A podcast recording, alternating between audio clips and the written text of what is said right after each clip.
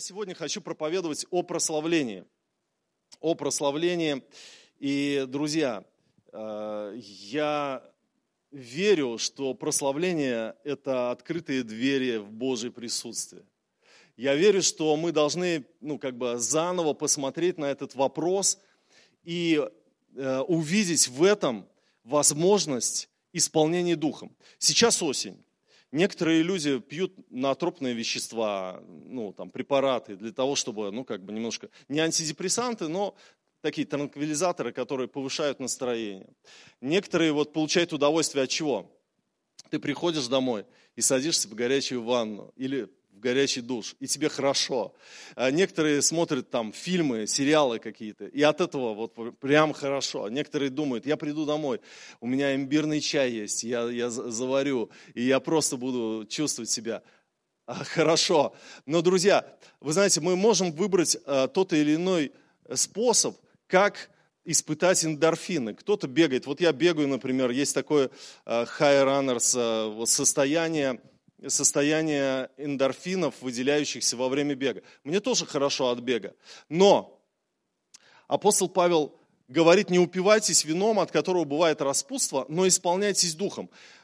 То есть э, он сравнивает вот эти два состояния, и состояние исполнения духом – это некое опьянение, это некое такое вот восхищение, возбуждение, даже можно так сказать, э, но оно безвредное, оно самое наилучшее, когда ты испытываешь Божье присутствие. И он говорит, как это, э, как это испытать. И объясняет, что это нужно делать через прославление. И вот когда мы с вами не вкушаем силу прославления, мы не понимаем вот этот ключ к тому, чтобы входить в Божье присутствие, мы многое теряем в жизни. Мы ходим депрессивными, злыми, а, часто не испытываем ничего хорошего, никаких положительных эмоций.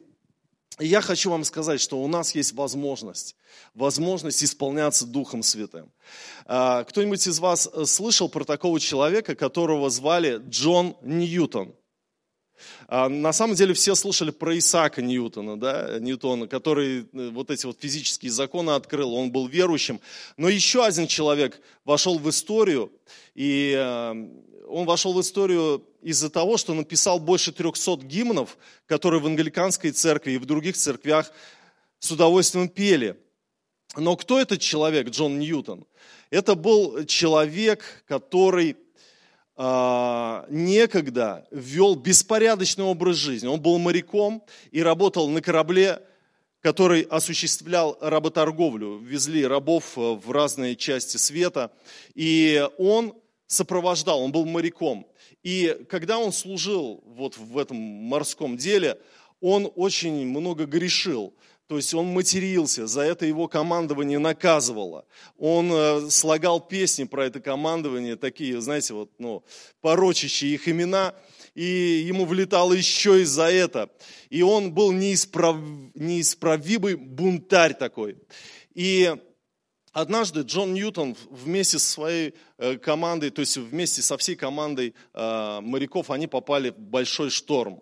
Это был такой шторм, что когда Джон Ньютон вышел на палубу и отдать приказание а, одному из своих подчиненных, то другого моряка, которому он отдавал это приказание, снесло волной в море. И он испугался, он держался за трос, и он просто понимал, что это последние минуты его жизни. И он начал молиться и говорил, Господь, помилуй, помилуй нас и оставь нас в живых. И вы знаете, когда все утихло, и через две недели они выброшены были там на, э, к берегам Ирландии, он думал долго, вот что это было, совпадение или это Божья рука была. И в нем вот какие-то перемены были. Ведь мама за него молилась. Когда ему было 6 лет, мама умерла. И он помнит, как она ему говорила, что Джон, тебе нужно любить Господа, тебе всегда нужно обращаться к Нему. Это единственное вот светлое из своего детства, что он помнил, потому что потом была мачеха, избиение, несправедливые отношения, и вот вся вот эта жизнь. И вы знаете, и Бог перевернул его жизнь, Бог коснулся его, потому что он заболел очень сильно, и Бог его исцелил. И после этого он написал песню Amazing Grace. Это песня о благодать.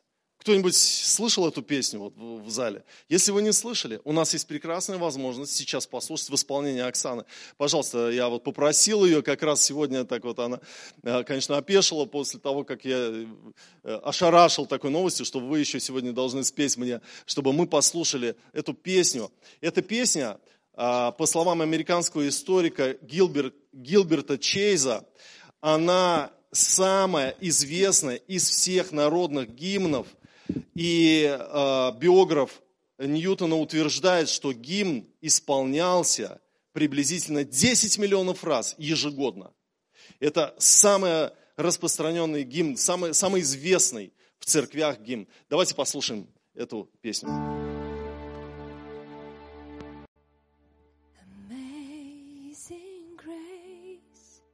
how sweet the sound that saved a wretch like me.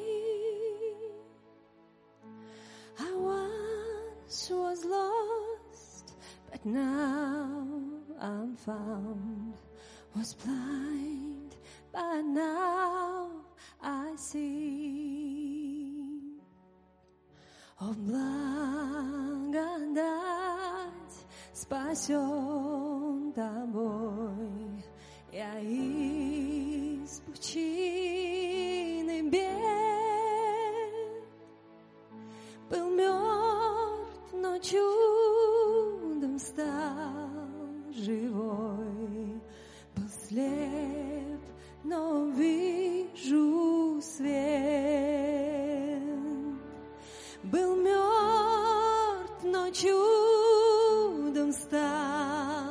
Живой слеп, но вижу свет. Давайте мы поаплодируем. Оксана, спасибо большое. Спасибо, Рита. Замечательное исполнение. И, друзья, ну вы вспомнили эту песню, да? Это гимн, это потрясающий гимн. Так вот, все дело в том, что э, Джон Ньютон, он в последних словах, когда он уже тяжело дышал, 82 года ему было, и он умирал, он сказал, Бог бесконечно мудр и добр. Мне из собственного опыта известно, что ни на одну йоту я не могу изменить Божьего плана.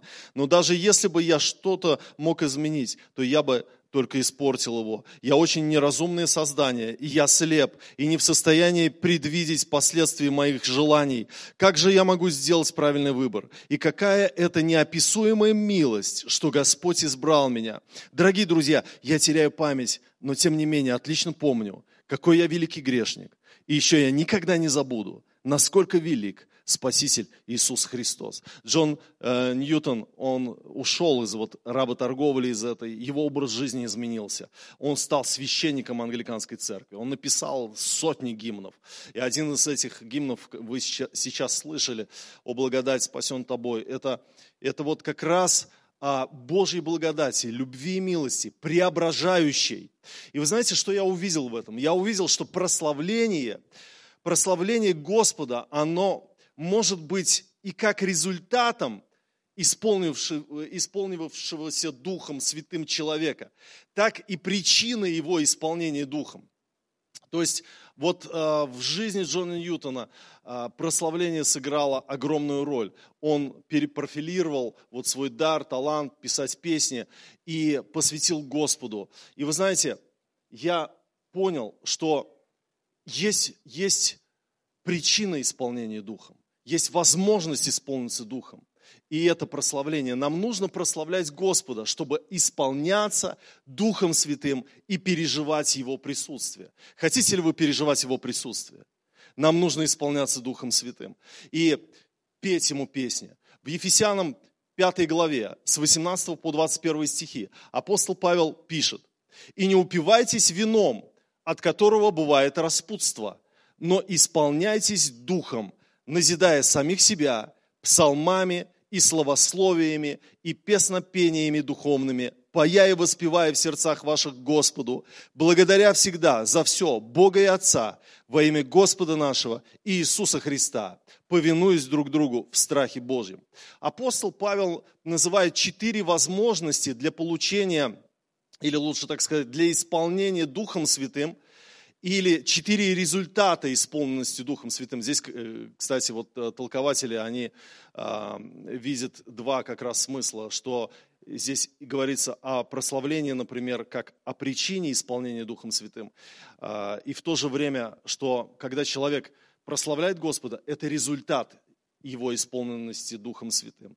И вот первая возможность для исполнения Духом Святым апостол Павел говорит, назидая самих себя, назидая самих себя. То есть, чтобы исполниться Духом Святым или засвидетельствовать исполнение Духом, христиане назидают себя псалмами и словословиями и песнопениями духовными. И вы знаете, вот что такое назидая самих себя? Это то, что мы делаем открыто. Когда мы приходим в собрание, мы начинаем петь Господу песни, и мы поем в собрании, мы делаем это открыто, мы, мы делаем это совместно. И мы назидаем друг друга тем, что мы прославляем Господа. И э, об этом есть очень много мест Писания, о публичном прославлении. Оно очень важное, очень важно совместно поклоняться, совместно прославлять Господа. И в Евреям 12.2 написано, «Возвещу имя Твое братьям моим, посреди церкви воспою Тебя». Видите, когда поет группа прославления, она назидает нас, она несет этот ковчег Божий, Божьего присутствия, и мы за ними следуем. Мы поем, я чувствую, брат мой поет рядом со мной, мы в одном духе.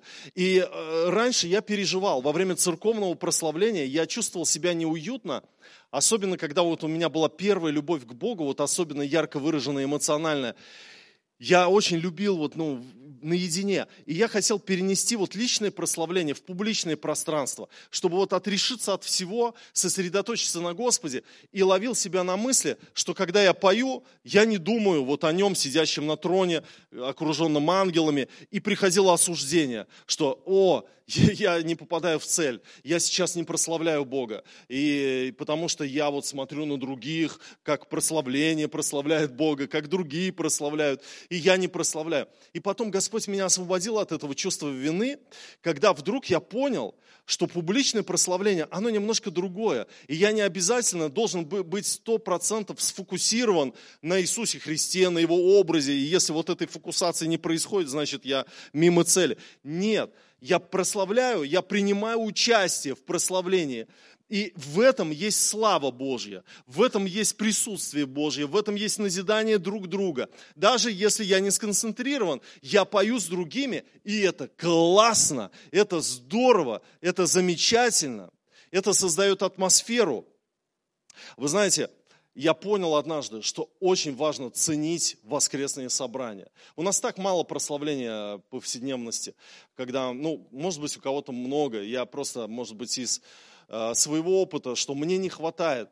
И в воскресенье мы приходим, мы поем Господу. И это замечательно. В Ветхом Завете есть такая история, что когда освещали храм Соломона, и прославление включилось, и начали петь, написано во второй книге Паралипоменон в пятой главе с 12 по 14 стихи, и левиты, певцы, все они, то есть Асав, Еман и Дифун, и сыновья их, и братья их, одетые в весон, с кимвалами, с псалтирями, с цитрами, стояли на восточной стороне жертвенника, и с ними 120 священников, трубивших трубами, и были как один, трубящие и поющие, издавая один голос к восхвалению и славословию Господа. И когда загремел звук трупа кимвалов и музыкальных орудий, и восхваляли Господа, ибо Он благ, ибо вовек милость Его, тогда дом, дом Господень наполнило облако, и не могли священники стоять на служении по причине облака, потому что слава Господня наполнила дом Божий. Аллилуйя, скажи, аллилуйя. Это, это здорово. Вы знаете, когда мы поем вместе, я хочу слышать голос брата, я хочу слышать голос Ильи, который рядом поет, стоит, голос Кристины, который рядом поет, чтобы весь зал пел. Мы поем Господу. Я посреди церкви воспою тебя, написано. Аллилуйя. Давайте петь, давайте принимать участие. Не будем зрителями смотреть, там, кто как спел. Ну, спели, слава Богу, закончилось. Теперь давайте следующее что-то. Нет, друзья, давайте участвовать. В этом есть слава Божия. Когда мы будем петь в единстве, слава Божья будет наполнять Дом Божий. Дальше в 19 стихе написано, назидай самих себя псалмами. Вот что такое псалмы? Имеется в виду песни из Ветхого Завета, псалмы Ветхого Завета, которые были положены на музыку э, или мелодию. И вообще вот э, вокальная музыка вообще, да, в ранней церкви пели псалмы.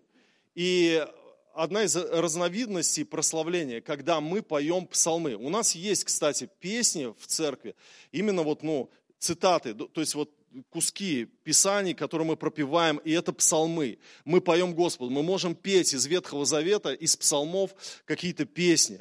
Э, мне очень нравилось всегда, там, я помню, смотрел Андрей Кочкин, «Вас трубите трубы на Сионе», и я просто заводился, еврейские вот эти мотивы. Это так здорово, когда мы можем петь псалмы. Или дальше написано, апостол Павел говорит, назидая самих себя словословиями, то есть это гимны, это, вот сегодня Наташа пела, э, очень хорошая песня. Кстати, она своевременная, вот в тему нашего переживания о том, что происходит с людьми, которые заболевают коронавирусом. Не хватает дыхания, ИВЛ, вот это все. И там песня, что Бог дает тебе дыхание, и, и э, вот за тебя Он, и аминь. И это больше как бы даже не адресуется ко Христу непосредственно, а друг к другу. И мы поем гимны, повествовательные, мы поем о Христе, мы поем о силе Божьей. И это, это просто взрывает, друзья, это наполняет и это приносит Божью атмосферу. Это называется словословие, когда мы поем песни, гимны, песни хвалы Иисусу Христу. Не из псалмов взятые, а вот просто песни словословия Господа. Теперь дальше апостол Павел говорит, назидая самих себя песнопениями духовными. То есть это, возможно, песни личного характера, сочиненные, которые выражают э, истину благодарности Богу, да, благодати Его. И здесь мы говорим о творчестве. Здесь мы говорим о творчестве, потому что песнопение духовное – это не что-то странное, типа горлового пения. Знаете, есть такое горловое пение у тюркских народов, там они и начинают вот два этих звука перемешиваются у них. И основной и обертон, там вот два таких, и все, и ты думаешь, о, вот это, наверное, духовная музыка, там, из чрева. И, и, и некоторые думают, вот песнопение духовное, это типа вот дух поет, или там вот ты должен как-то странно себя вести, не как все люди. А на самом деле нет. Нет, песнопение духовное, это не значит вести себя странно. Это песни, сочиненные или переделанные даже песни для Христа. Вы знаете, я однажды сочинил песню. Это было очень давно, и ее даже исполняли несколько раз в церкви. Я очень люблю, ну, как бы, э, э, прославлять и сочинил э, песню. Ее не поют сейчас, потому что это не хит, вот, далеко. Но у меня был такой опыт. Но больше всего, чего я люблю, это не сочинять песни. Я один раз только сочинил песню. А больше всего я люблю переделывать понравившиеся мне хиты светские и петь их Богу. Вы скажете, пастор, ты на опасном пути. Ты куда нас ведешь? На самом деле я вам сейчас кое-что расскажу, друзья. Вы будете удивлены. Я прочитал одну статью про протестантский хорал. Читали ли вы статью про протестантский хорал? Не читали, я вам расскажу. А, дело в том, что вот реформация сыграла огромную роль в том, что прославление изменилось в церкви. Потому что пели на латыни всегда в католической церкви, а, например, в Германии, в католической церкви на немецком языке было очень мало каких-то исполнений. И Лютер, и Мюнцер, они просто все изменили. Они заменили служение, и оно перестало быть на латинском языке, чтобы народ понимал вообще, что происходит. И они стали придумывать песни на немецком языке. И Лютер стремился к тому, чтобы вот э, э, протестантский хорал, он был простой, чтобы песни были, ну, такими людям близкими, чтобы люди могли вот через это выражать и свои эмоции, свою душу изливать Господу. И э, многие песни, и Лютер, и Мюнцер, и его соратники, они изменили, они взяли светские мотивы, э, светские песни и переделали их и пели их в церкви. Например, мелодия «Не хочу, чтобы Бог оставил меня», которая в лютеранской церкви поется, она возникла из любовной песенки «Однажды шел гулять я». Просто они взяли, это была, это была классная песня в то время, в народе, и они переделали ее и стали петь Богу. Или мелодия хорала «Свои дела я перепоручил Богу», она взята из любовной песни «Нет на земле страданий тяжелее», там кто-то томится по ком-то, и вот они взяли и переделали ее. Или, например, такая мелодия «Помогите мне восхвалять доброту Бога», которая поется у лютеран, это из застольной песни, а мелодия «Из-за грехопадения Адама испорчен мир» из песни лансхетов в битве при Павии. То есть это вообще солдаты пели, у них была своя песня, они взяли ее и поменяли слова. Также э, привлекались и песни отдельных авторов. Песня Изака, Инсбрук, «Я должен покинуть тебя», превратилась э, в протестантский хорал «О мир, я должен покинуть тебя». Или мелодия любовной песни из сборника Хаслера «Мой дух смутила одна нежная юная дева» с течением времени стала мелодией Э, христианской о голова в крови и ранах, о Христе, который неоднократно использовалась Бахом, в частности, в страстях по Матфею. Интересно? Вообще, вот и я думаю, что в этом ничего плохого нет. Когда тебе нравится какая-то застольная песня, или вообще тебе Баста, например, нравится, или Монатик тебе нравится, или кто-то тебе, я не знаю, кто нравится тебе, а, может быть, более зрелый возраст, пожилое поколение, у вас свои какие-то э, хиты, которые вы помните. Да почему бы не взять и не петь их Богу? Вас же цепляет эту, эту душу, да? Переделайте, словословьте, Пойте Господу. И когда вы будете это петь Господу, это песнопение духовное. Это песнопение духовное. Я вам немножко вот поделюсь об оккультурации, потому что очень много мы, ну не мы, а некоторые протестанты судят православных за их праздники что, ну, там, перепрыгивают через костер, и вот это не, не православный праздник, например, но православие там свой праздник какой-то имеет в это время, да, или на Рождество там гадают, а православие, вот у них там святки есть, они, и, и мы думаем, что православие – это оязыченная такая религия. На самом деле православные, они большие молодцы. Что они сделали, когда они зашли в Русь? Это византийская же вера, греческая. Они зашли в Русь и увидели здесь язычество. Свои праздники, колдовство, оккультизм. Как это искоренить? Это искоренить очень трудно, когда эта традиция из века в век – мы сейчас не можем, например, с Нового года на Рождество никак. Все все равно Новый год празднуют, и несколько семей только Рождество у нас в церкви. А, а это веками люди были в каких-то своих языческих праздниках. Что делает православие? В этот день, например, там, поклонялись там, Богу Солнца, будет Рождество. В этот день вот, э, колдовали, а мы будем вот, с, э, славить Господа и будем там э, определенные там, стихи читать. То есть они стали заменять. Есть такое понятие, как аккультурация, когда ты приходишь и меняешь, то есть ты э, в день какого-то праздника или э, исполнения традиции, ты привносишь новую традицию. И скоро будет Хэллоуин, да? Вы знаете, такой праздник, который был в Америке, а сейчас распространился по всему земному шару. И у нас вот в садике будут его отмечать. И Аделя, она уже просто в захвате, она, все, мы будем отмечать. Мама, я хочу костюм, какой-то там костюм персонажа. И Кристина такая, так, Адель. И она понимает, что она восхищена, что ей все это нравится, потому что это праздник, что это красиво. И она говорит, слушай, мы не можем отмечать этот праздник, мы христиане. А Адель не понимает, она же ребенок. Почему? Ну, как будто ее просто обламывают. И знаете, а Кристина очень молодец, она придумала кое-что. Она говорит, давай мы в этот день в садик не пойдем, но мы тебе устроим праздник. Мы с тобой поедем на, на детскую площадку, мы тебе купим игрушку, мы тебя накормим там э, в этом, в Макдональдсе. И она, давайте, ей эта идея понравилась. И вы знаете, вот я вот об этом хочу сказать, что, а, например, когда мы говорим вот о светском репертуаре или там о переделывании песен, и кого-то это может смущать, вообще вот в Псалме 8, в первом стихе написано «на гевском орудии». Давид говорит, на гевском орудии. Что такое гевское орудие? Это филистимский музыкальный инструмент, прототип гитары. И иудеи, которые с язычниками вообще вот никак не соприкасались, берут их инструменты, славят Господа, ни в коем случае не брезгуя этим. Или, например, когда мы смотрим на Новый Завет, который передан нам на греческом языке, Бог посчитал приемлемым для себя передать свое слово не на иврите, а на греческом, там, где это язык древнегреческих философов и э, мифотворцев, или, например, Иоанн использует слово «логос». Вначале был «логос», да? вначале было слово. Это вообще э, гераклитовское понятие, использованное уже в философии Гераклита. А он берет его и использует для того, чтобы о Христе говорить. И, или, например, апостол Павел цитировал древнегреческого жреца Эпименида.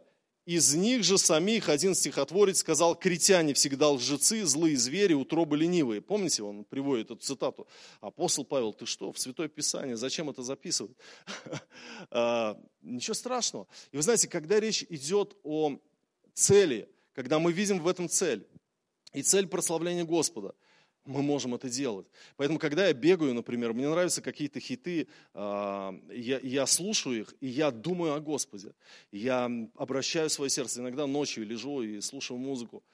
И мирская музыка, а я пою Господу. И у меня слезы по, по, по щекам текут, потому что Господь меня наполняет. И это нормально. Пойте, Господь. Самое главное, чтобы вы пели – вы скажете, мне вот эта песня в церкви не нравится. Возьмите любую, переделайте для Христа и пойте ее. Самое главное, пойте. И вторая возможность, чтобы исполниться духом, а, апостол Павел говорит, поя и воспевая в сердцах ваших Господу. Потом он говорит о третьей возможности исполнения духом, благодаря всегда за все Бога и Отца, за все Бога и Отца во имя Господа нашего Иисуса Христа. И о четвертой возможности повинуясь друг другу в страхе Божьем. Мы не будем говорить о благодарении, мы не будем говорить о повиновении друг другу. Это очень сильные темы, э, которые показывают исполненного духа, духом христианина. Но мы сегодня о прославлении. Поэтому нам важно еще то, что апостол Павел говорит о том, чтобы петь нужно и воспевать в сердцах наших Господу. Мне понравилось, э, э, понравился комментарий Мак Артура на этот счет. Он пишет, что «пая и воспевая» это выражение буквально означает перебирать струны инструмента. Поэтому оно могло относиться в основном к инструментальной музыке, хотя включало также и вокал. И я посмотрел в оригинале, э, у меня есть Bible Zoom, такое, такое не приложение, а это сайт. Я залез туда, посмотрел на греческом, как написано, и на самом деле прочитал экзегетическую статью, буквально «Поя и воспевая в сердцах Господу», там «Поя и играя музыку в сердцах Господу». И играя музыку. И я, знаете, о чем подумаю, думаю, когда я вот читаю об этом?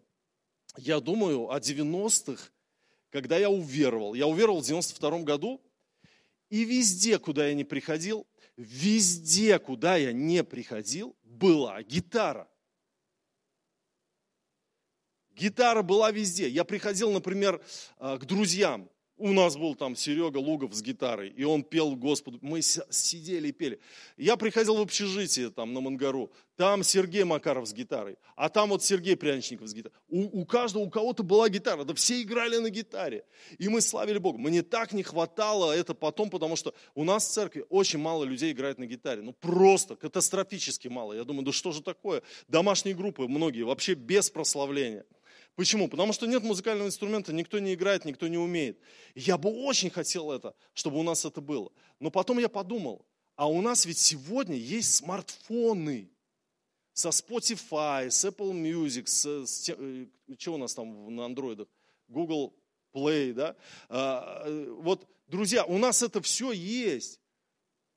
И э, там можно качественную музыку прославления включить, Кристина на кухне готовит, она включает прославление, и все, там на кухню заходишь, аж прямо тебя отбрасывает от, от волны Божьего присутствия.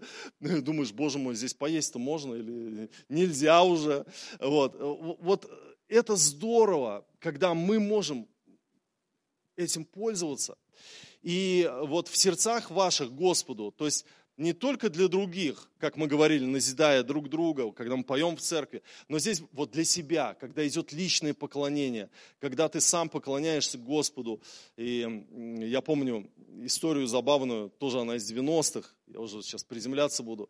А, э, у нас у каждого было 15 минут, мы разбили там 24 часа нет, не по, не по 15, по 30 минут.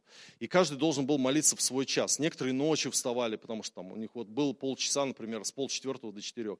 А у меня с полдвенадцатого до 12, или э, это было лето, да, я помню еще так вот, было не, не слишком э, темно. Я выходил на балкон, брал вот этот двухкассетный магнитофон с собой, наушники здоровые, и э, включал аудиокассету с прославлением. И там вот я вот поклонялся Господу, смотрел на появляющиеся звезды, и руки поднимал, и мне... А знаете, когда в наушниках, ты думаешь, что ты поешь тихо, а ты не поешь тихо.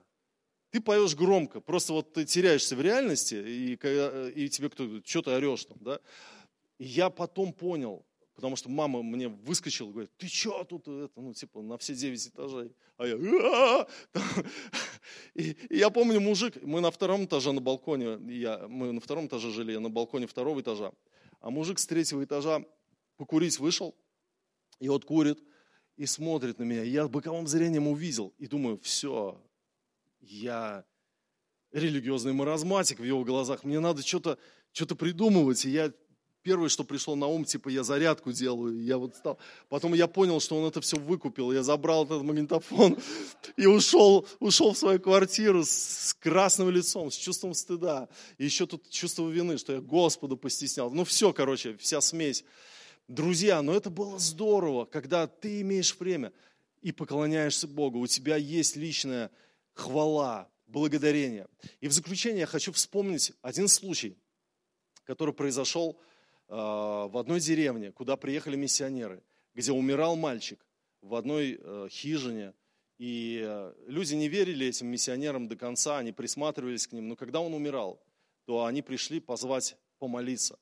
И миссионеры эти пришли, и они стояли и видели, как мальчик, он уже еле дышит.